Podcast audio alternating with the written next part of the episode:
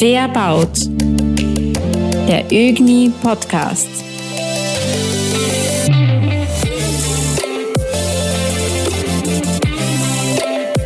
Hallo und herzlich willkommen zum Fairbaut Podcast.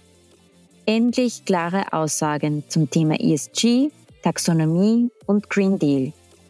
Wir begrüßen in dieser Folge Herrn Patrick Walch, der seit Anfang 2013 bei der Raiffeisenbank International AG für die Kundenbetreuung für Immobiliengroßkunden und die Strukturierung von komplexen Immobilienfinanzierungen im Inland zuständig ist. Herr Walch, herzlich willkommen. Wir sind sehr aufgeregt. Heute ist die Hochfinanz bei uns in der Tribüne zu Gast äh, zu einem Podcast. Äh, Patrick Walch. Lieber Patrick, herzlich willkommen. Hallo, schönen Nachmittag. Ihr habt ganz besondere Herausforderungen jetzt. Äh, die EU hat äh, mit dem Green Deal und der Taxonomie und das EU-Parlament hat das beschlossen, ja. ja, die Verantwortung für die Implementierung der Nachhaltigkeit im Wirtschaftsleben den Banken überlassen. Ja, also ihr ja, seid so, ja, so ist es. Das, das oberste Aufsichtsorgan. Wie geht es euch so damit? Ja, im Prinzip ist es genau das. Ich komme ja auch vom Sport und man nimmt den Ball schön auf. Ja? Und das ist aber auch für die Immobilienwirtschaft generell ein Asset, wo ich sage, okay, ich möchte nachhaltige Immobilien mittragen. Dass natürlich die Finanzwelt inklusive Banken und auch unser Haus, auch andere Häuser, bin ja auch bei dem Thema überhaupt äh, bankenübergreifend mit anderen Kollegen, Freunden mittlerweile, äh, zusammen, um, um die ESG-Taxonomie, EU-Taxonomie, Nachhaltigkeit, Klimafitness, was man auch immer dazu sagen will, äh, die PS auf die Straße zu bringen. Ja, das ist eigentlich das Hauptthema, was man was wir als Finanziers mittragen wollen. Das fängt zum einen, an, dass wir die Kredite clustern in grünen Kredite und weniger grüne Kredite. Das geht weiter übers Pricing. Das geht sehr wohl auch in Richtung Refinanzierung. Das heißt, dass wir uns überlegen, ja, ich brauche keinen Kapitalmarkt, der eh sehr volatil ist. Machen wir nicht grüne Anleihen, Green Bonds, Zertifikate und dergleichen wieder auf Basis der nachhaltigen Immobilien und geht dann in Richtung auch in primär auf meiner Zunft, was ich tagtäglich auch zu tun habe, in der mobilen Bewertung nieder. Wobei man da noch eher im Anfang ist und da, wenn wir eh noch ins, ins Detail kommen, wie da vielleicht einzelne Fahrpläne, Kochrezepte überhaupt möglich sind oder wie man da die Hebel für eine, eine Nachhaltigkeit in der Bewertung oder in der Finanzierung generell hineinbringt. Möchte vielleicht vorweg nur, nur, nur dazu sagen, äh, der Druck war Anfang natürlich vor den einzelnen Jahren, jetzt mittlerweile schon sicher ein paar Jahre ins Land gezogen, direkt von öffentlicher Stelle, sei es EU, sei es von, von, von Österreich, sei es von Umweltministerium und dergleichen. Ich glaube, mehr Druck, und ich finde den auch den positiveren, kommt jetzt vom Markt. Ja. Sei es vom Mieter, sei es vom Investor, der einfach sagt, okay, ja, das Gebäude soll den Regeln entsprechen der Nachhaltigkeit. Sonst wird es A keinen Mietvertrag, B keinen Preis geben oder C keinen Kaufvertrag. Und das ist die schönere Variante, dass man natürlich da auch einen Beitrag leistet. Das Finanzier ist klar. Müssen wir auch. Tun wir gern. Wow, Patrick, das waren jetzt extrem viele Informationen. Ich muss da gleich nach, nachhaken. Gerne. Das heißt, ähm, also die Banken haben sich schon zusammengetan, man tauscht sich aus. Absolut. Also wenn man bei dem Thema nur wirklich äh, an, an das Logo denkt und an die eigene vier Wände der Bank, dann ist man komplett deplatziert. Und man sieht auch die einzelnen Kollegen und auch von früher schon, ich war ja für andere Häuser schon tätig, egal welches Logo es ist, ESG angekommen in allen Bereichen der Banken. Und da es ja um Daten geht, das ist ja primär auch das Hauptthema und auch der Pferdefuß dabei, sollte man sich dementsprechend auch gut austauschen innerhalb der finanzierenden Welt, sprich Banken. Weil im Prinzip erfindet man das Rad dann jeder, jede Bank gleich und das ist ja nicht das Thema, gerade bei dem, bei der Geschichte. Ja bei diesen, bei diesen Austauschen äh, ist da die Finanzmarktaufsicht auch dabei oder, oder halten Sie die, nein, diese Diskussion? Nein, das ist jetzt einmal primär eine Bankeninitiative, ja. Ich meine, es okay. gibt die überregional jetzt von der ÖKB, wenn man meint, äh, die jetzt diese Daten, ESG-Daten und diese, diese Plattform jetzt äh, aufgebaut hat. Mit Immobilien sind sie jetzt dann wieder, ich glaube, im August dann fertig mit Datensammlungen und man, also Energieausweise, grüne Zertifikate und so weiter, an zentralster Stelle, ja. Also ein Fragebogen aller Banken, die da mitmachen könnten und können, tun wir meistens eh, alle österreichischen Banken. Dann ist es für die Kundschaft feiner zu sagen, okay, ich habe eine zentrale Stelle, wo ich meine Daten platziere, ja, für die Immobilie. Ich habe ja gehört, ich meine, ich habe es noch nie, nie mehr wirklich angeschaut. Ist, ist das was Wertvolles, was die ÖKB da es ist im Aufbau recht, recht, recht gut. Ja, wie gesagt, die Immobilienschiene, die kommt erst jetzt noch dazu. Das ist so die letzte Schiene. Okay, ja. also wenn die Immobilienschiene da ist, dann muss ich mir das anschauen. da wird kein Weg mehr weiter. Ja. Mhm. Du hast das Pricing angesprochen. Ich will ja. dich jetzt nicht äh, hinreißen zu irgendwelchen Aussagen, aber das Thema ist, ist schon angekommen, dass wenn etwas nachhaltig ist, dass es günstiger ist, weil das Risiko geringer ist für die Bank. Ja, absolut ja. Bandbreiten sein irrsinnig schwierig darzustellen und wären komplett falsch in Form von einer Pauschale zu sagen, das ist die Bandbreite XY. Das macht auch keine finanzierende Bank. Auch war letztens ein Speech von der Kollegin Schmidt von der ersten Bank, ist genauso dasselbe. Aber, und das Thema ist schon aber bei der Refinanzierung, wo ich sage, okay, ich kann mir natürlich günstiger refinanzieren, weil ich einen Bulk an nachhaltigen Immobilien für die Refinanzierung schaffe. Und in Stichwort Refinanzierung, Liquiditätskosten kann ich den Vorteil und wird den Vorteil auch immer schon bei der Immobilienfinanzierung an den Kunden weitergeben. Ja. Auch im Zuge, da wird es noch ein Timelap geben von ein paar Jahren, wo man natürlich wirklich auch dieses Thema in der Finanzierung per se im Pricing angekommen ist, wo der Kunde sagt, naja, jetzt natürlich müssen wir äh, effiziente Maßnahmen setzen, energieeffiziente Maßnahmen setzen. Das wird den Wert der Immobilie dementsprechend zumindest einmal nicht senken. Stichwort Stranded Assets, sondern zumindest gleich oder vielleicht, wenn es der Markt gutiert, in höheren Preisen Mieten dann sogar steigert. Und das ist dann wieder die Basis für günstigere Finanzierung und günstigere Margen. Absolut, ja. Du hast Trended Assets angesprochen. Wir sind ja jetzt gerade dabei, ähm, die eine oder andere Plattform bei uns zu integrieren, wann ein Asset, das heute grün ist, irgendwann einmal gestrandet ist. Wir wissen ja, das hat dann Zeitabläufe. Ja. Hat das auf die Kreditlaufzeit eigentlich Auswirkungen? Weil sie ja für euch jetzt was anderes wenn sie einen Kredit für 20 Jahre vergibt für irgendeine Immobilie, die keiner wegtragen kann, ist ja okay. Ja. Aber jetzt geht ja das nicht mehr, weil in Wirklichkeit könnte er von einem grünen Asset zu einem roten Asset innerhalb von Jahresfrist wechseln. Absoluter Punkt, sehr gut. Ja, das ist eigentlich diese Stranded Asset Berechnungen. Wir kennen alle das CREAM oder Carbon Risk Monitoring vom Kollegen Bienert. Das sind tolle Ansätze auf Excel-Basis und dergleichen. Und das ist natürlich immer bei langfristigen Finanzierungen für die Schnelldreher, für den, den Developer-Bauträger wird das nicht das Thema sein, weil ja. wenn, das wird hoffentlich nicht in den nächsten zwei, drei Jahren passieren, dass es komplett der Asset gestrandet ist. Ja. Da möchte ich nur einen Punkt erwähnen und das ist generell sehr, sehr wichtig, dass man da nicht in Doppelzähligkeiten hineinfällt. Sowohl in der Bewertung auch als in, in der Finanzierung zu sagen, ja, gewisse CapEx in die Hand zu nehmen, um einen Wert zu steigern oder um ein Asset nicht stranded darzustellen, ob das nicht auch schon in den einzelnen Parametern Stichwort Miete schon reingepreist ist. Da muss man vorsichtig sein. Oder in der Yield oder in der Rendite zu sagen, okay, das sind marktgängige Immobilien.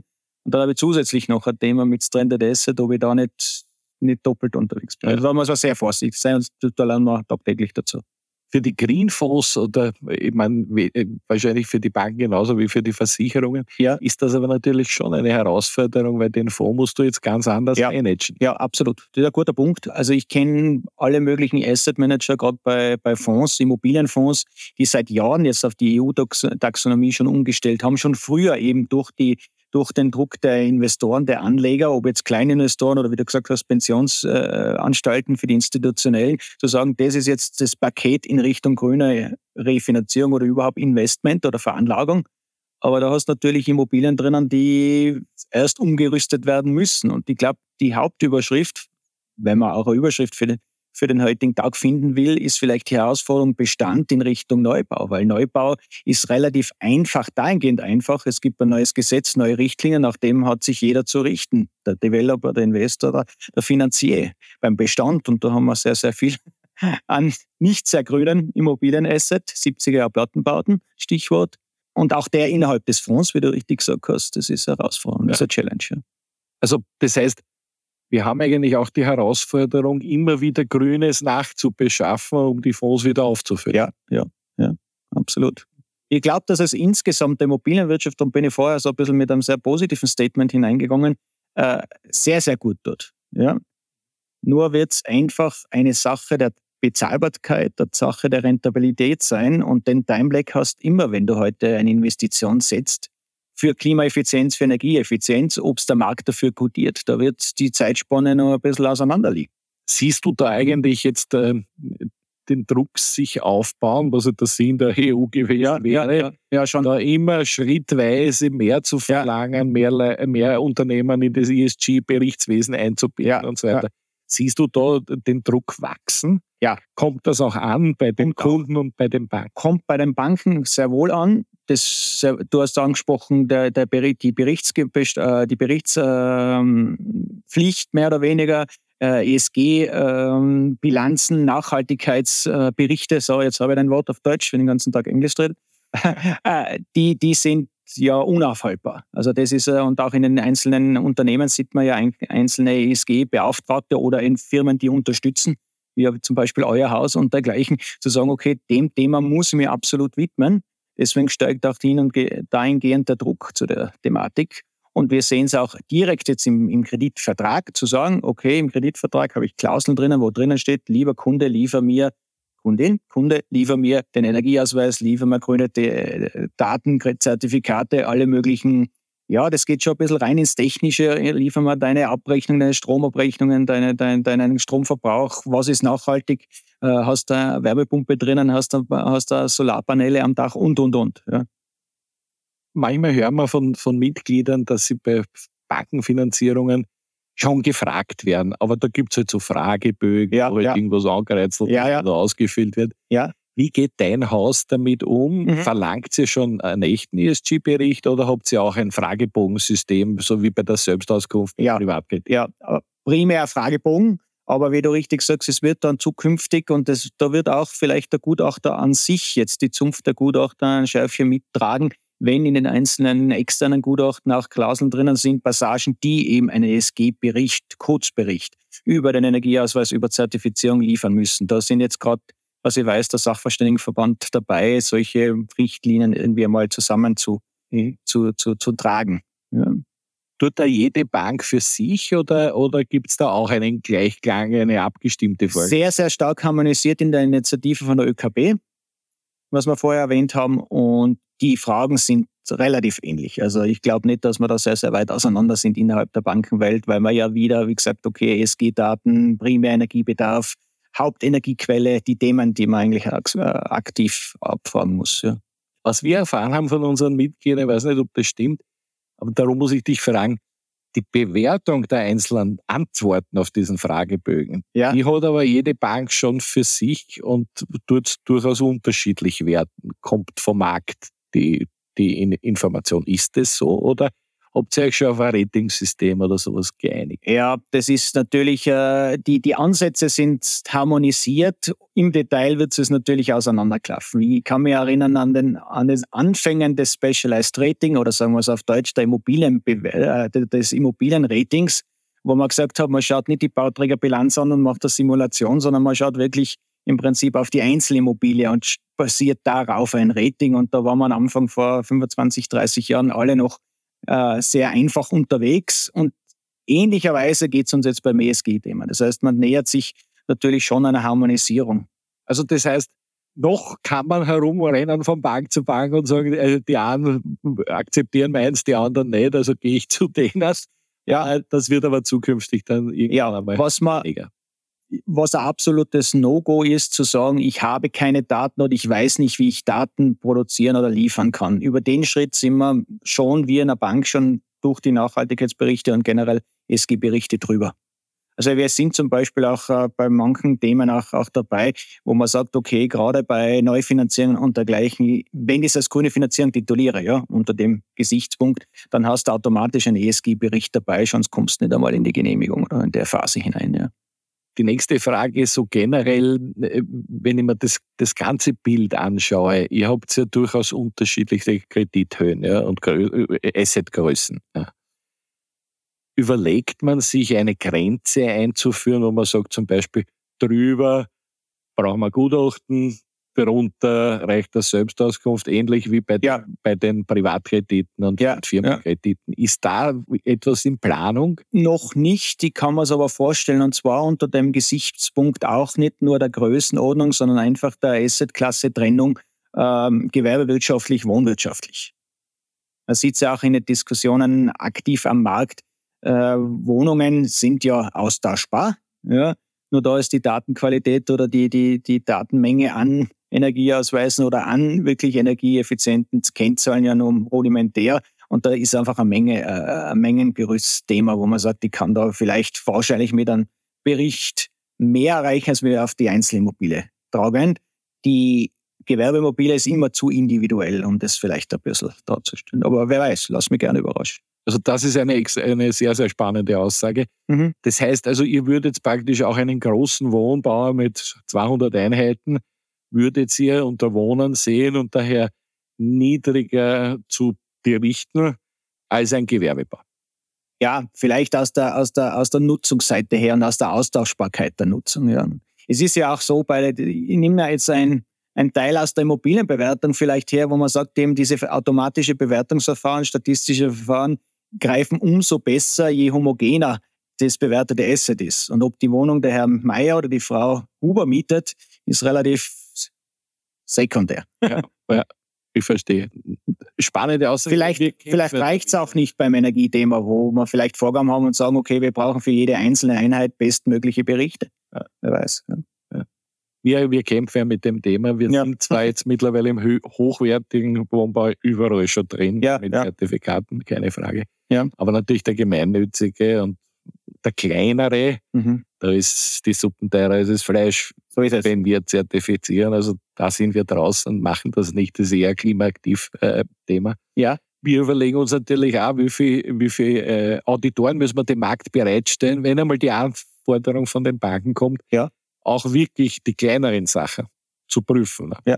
Ja. Das ist für uns auch so eine Abwägungsgeschichte. Bis wann rechnest du da mit einer sagen wir mal, nicht Entscheidung, aber zumindest das Risiko. Na, das wird sich ja relativ rasch ergeben, einfach auch von der Datenmengenseite her und, und, und wird sicher ja, Ende des Jahres, Anfang nächsten Jahres, Wirklich? muss da mal vielleicht in, dahin, in dahingehend eine Trennung vorkommen. Ja. Okay. Und ich hoffe nicht, dass die Maximalvariante ist, dass man ja jede 50 Quadratmeter Wohnung bis ins letzte Detail mit Energieeffizienzdaten prüfen sollte und müsste. Also ich habe jetzt äh, letzte Woche, ich weiß nicht, ob es ein Scherz war, so gehört, dass einer eurer Mitbewerber, also ein Immobilienfonds eurer Mitbewerber, äh, ausschließt, dass ein Waffenhändler eine Wohnung mietet, weil das würden sie nicht zulassen. Ist das ein Schmäh oder äh, ist sowas wirklich ernst zu nehmen? Die Frage ist, wie sollst man das überprüfen, diese Überprüfung und dergleichen. Das schon. Ich glaube, es zielt auch dahingehend, dass man ja, beschafft man oder befasst man uns einmal primär mit dem E, ja, mit der Nachhaltigkeit und mit der Ökologie. Und lassen wir mal, aber es ist, ist in, in, sich greifend, das ist immer ein bisschen schwierig zu sagen, aber lassen wir mal das S oder das Governance Ja. Ich meine, jede Bank hat in ihrer, ihre Compliance und ihre Geschäftsregeln drinnen, dass man keine äh, ja, äh, Atomenergie, Rüstungszeug und, und, und Waffen äh, produzierende Unternehmen unterstützt. Ja. Aber runterbrochen auf einen einzelnen Mieter, puh, das wird ein bisschen happig werden ja. wahrscheinlich. Wobei sich die Frage stellt, ja. die Manager von Rheinmetall alle waren. Das ist wahrscheinlich nur im, nur im Eigentum. genau. Okay, Nächste Frage, weil es ja wirklich so spannend ist. Die Bank muss ja insgesamt dann einen äh, äh Taxonomiebericht abgeben. Ja. ja. Da helfen eure Wirtschaftsprüfer natürlich bei der Seite. Wer hilft euch bei der technischen Seite? Wir sind ja da äh, ja. spezialisiert. Ja. Aber habt ihr noch andere Wege zur technischen Überprüfung? Eigene Abteilungen, eigene Mitarbeiter, die da äh, Know-how aufgebaut haben? Nein, noch nicht. Äh, und das ist zunehmender Maße und ich bin tagtäglich mit dem ESG-Thema in der Immobilienbewertung bei uns äh, zuständig und auch beschäftigt. Zugegebenermaßen, und ich bin leider nicht so der technische affine Typ, wird es immer technischer. Und wir werden uns da, äh, wir Banken generell, egal welche Häuser, da auch äh, Unterstützung verlangen müssen. Ja. ja. Also, das heißt, da ist ein, ein Wachstumspotenzial in der Bank für Absolut. Mitarbeiter. Absolut. Okay. Also man muss so in dem Fall ein technisches Verständnis oder die Zusammenhänge zu, zu äh, ja, mitzubekommen ist, glaube ich, in Zukunft das Um und Auf. Ja. Mhm. Wir haben ja jetzt das Thema, dass die Taxonomie eigentlich sich weiterentwickeln soll. Wir hoffen ja auf eine soziale Taxonomie-Regel. Jetzt haben wir ja ein bisschen der Umweltschutz. Seid ihr da vorbereitet, ähm, dass zum Beispiel also nicht nur das Stranded Asset-Thema aufkommen könnte, sondern auch Verordnungen kommen oder, oder Anforderungen kommen, die dann letztendlich ein Portfolio erschüttern könnten? Oder ist das eher utopisch? Utopisch würde ich nicht sagen, weil es gibt bestimmte Bereiche, die vor allem das Social dann ansprechen, das S. Ja, das gab das wieder eine größere Geschichte wahrscheinlich. Äh, hab dazu jetzt auch zufälligerweise letzte Woche ein Interview mit einer Studentin von, in, von der Schweiz gehabt, die äh, soziale oder EU-Taxonomiefähige Führung angesprochen hat in einem Unternehmen. Und da ist dann mit Hierarchie nimmer zu, zu diskutieren. Ja, was sagt der Teamleiter, der Bereichsleiter, weil da kommst halt nicht weiter, weil das ist auch nicht, das ist nicht, nicht gewollt. Also es ist, kommt sicher auf uns zu, aber da sind wir noch sehr, sehr in den kleinsten ja. Kinderschuhen. Ja. Übrigens darf ich da empfehlen, wir haben den nächsten Deep Dive Sustainability. Ja. Genau zu diesem Thema. Wunderbar. Von der, mit der Unterstützung der Fachhochschule Salzburg. Ja, gut. Werden wir da ein bisschen diskutieren. Mhm. Ich gebe als alter weißer Mann auch meinen Senf dazu, aber das ist nicht wichtig. Wichtig ist der Experte, der das ein bisschen. Nein, sehr gut. Generell äh, aus der Taxonomie gibt es ja für einen Außenstehenden äh, ja auch für die Banken die Chance, neue Dienstleistungen äh, zu entwickeln, um den Kunden dabei zu stehen, weil wir orten ja sehr viel Unverständnis, Unwissenheit, ja. auch Zukunftsängste. Ja. ja. Wie seid ihr da aufgestellt? Ja, im Prinzip eigentlich im, im, im es ist sehr umfassend. Es, es, wird runter reduziert, meistens von Kunden und Kundinnen mittlerweile, weil es halt sehr neu ist, auch in Form von Datensammlungen. Das ist aber zu wenig. Ja. Das heißt aber, die Datensammlung dahingehend zu sagen, einen Questionnaire, einen Fragebogen rauszugeben, da wird der Kunde sagen und die Kundin sagen, das ist nice, aber ich verstehe es ja nicht. Das heißt, gerade in dem Bereich in Richtung mehr Beratung hineinzugehen, was ja eigentlich ein Bankengeschäft an sich ja generell ist. Und da hast du natürlich auch andere Themen, wie du richtig angesagst, andere äh, Geschäftsfelder, die du mitnehmen musst. Und da kristallisiert sich auch dann der neue Typ Bankenmensch oder, oder Bankenkaufmann, Kauffrau raus. Nur zu sagen, okay, äh, ich, ich habe Vorgaben und die muss jetzt äh, von Kunden und Kundinnen abfragen, das wird gerade beim ESG-Thema zu wenig sein. Da muss ich auch mehr in Richtung erklärender, informativer Weise auftreten, zu sagen, das brauche ich, weil oder das hat Auswirkungen in dem und dem Bereich. Und da lernen wir auch tagtäglich dazu. Ja. Du hast das Thema Sanierungen angesprochen. Jetzt haben wir ja oftmals die Situation, dass äh, ein Gebäudehalter saniert, ja, die Sanierung ihm ja keinen wirtschaftlichen Vorteil bringt. Ich meine, ja, das Gebäudewert steigt, aber ja. wirtschaftlich hat er per se keinen Vorteil daraus. Ja weil ja vieles über die Betriebskosten den Mietern zu kommen, vor allem bei thermischer ja, Sanierung. Ja, ja. Sind die Banken bereit, solche Sanierungen zu finanzieren? Ja, weil man umfassender denken sollte. Nur, was ich heute schon einmal angesprochen habe, und das ist genau das Dilemma mittlerweile, dieser zeitliche Timelag von jetzt Investition und gut jetzt der Markt in Form von höheren Preisen oder die Bank in, in, in, im, im finanzierenden Bereich durch, durch, durch höhere Kredite oder günstigere Kredite und dergleichen. Da sind wir noch im, im, im, im, im, äh, im Zeitfenster drinnen. Ja. Aber wäre zu kurz greifend zu sagen, ja gut, die Betriebskosten ist für die Rechnung, für die Wirtschaftlichkeit, wir kennen das in der Rentabilität nicht ansetzbar. Wir brauchen einen Netto-Cashflow. Ja. Nur schön langsam werden auch Immobilien und gerade im Bestand sanierungsfähige Immobilien das Trainer Asset ist da zu weitdenkend, aber schon in den, in den ersten Fall zu sagen, einfach einmal hinten anstellend. Ja? Das ist dann halt die im Sport die B-Liga oder die Europa League und nicht mehr die Champions League. Ja. Und daraus ergeben sich dann die Preise und dementsprechend wird der Mieter sagen, auch in Form von Green Lease, naja, wenn ich daneben wieder die, die Champions League äh, äh, Optimierung habe oder den, das Objekt habe, da gehe ich halt da rein. Ja. Zahle ich zwar mehr, aber kriege dafür ja mehr raus. Ja. Dass sich die Betriebskosten insgesamt günstiger entwickeln, das ist bei jeder thermischen Energie äh, Maßnahme, äh, energieoptimierenden Maßnahme der Fall. Ja. Wenn es richtig, wenn es richtig gemacht ist, ja. Das ist natürlich immer das Thema. Ja, nein, das da erst. Ich nehme ger nehm gerne mal da den, den Kollegen Biener den Mund, der sehr, sehr, sehr fit in, in, in deutschen äh, Medien ist und immer sagt, man kann sie auch zu Tode, äh, wie sagt er, zu Tode ähm, sanieren, nicht zu Tode sanieren, sondern zu Sohne dämmen, so sagt er mal. Ja. Also die, wenn die Dämmung dann dahingehend nachher das gesamte Raumklima wieder zusammenhaut. Kennen wir natürlich und darum ja. sind wir so glücklich über die Gründerzeithäuser. Genau. Weil du brauchst nichts dämmern. Genau. So du musst vielleicht neue Fenster ja. machen oder neue technische Gebäude aus. Genau, genau. Dämmern brauchst du das nicht. Ja. Abschließende Frage. Wie werden sich die Zinsen entwickeln? in den nächsten zehn Jahren? Äh, wenn, wir haben uns in letzter Zeit ein bisschen äh, damit auch dahingehend geschafft mit der Langfristigkeit, die wir laufend gefragt, wie lange halten jetzt noch höhere Zinsen oder noch Zinsanstiege an? Und unisono für alle Banken generell sind wir leider noch nicht am Ende der Fahnenstange. Und das ist, glaube ich, das, was wir am Anfang des Jahres geglaubt haben, durch alle möglichen Maßnahmen. äh, ob jetzt per se weitere Zinserhöhungen immer noch sehr, sehr treffsicher sind in Richtung Inflationsdämmung. Das muss ein makroökonomischer Kollege entscheiden oder wissen. Oder auch vielleicht die EZB selber. Weiß nicht, ob sie es weiß.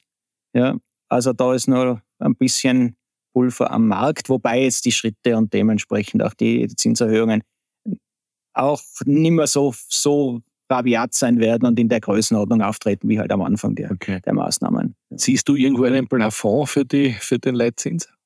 Naja, der Plafond einem Leitzins ist einmal schon einmal beim starken Vierer zu sehen. Okay.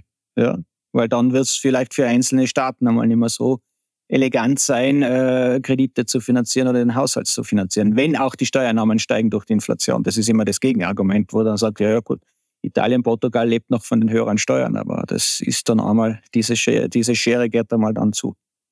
Patrick, vielen herzlichen Dank für das Gerne. Gespräch.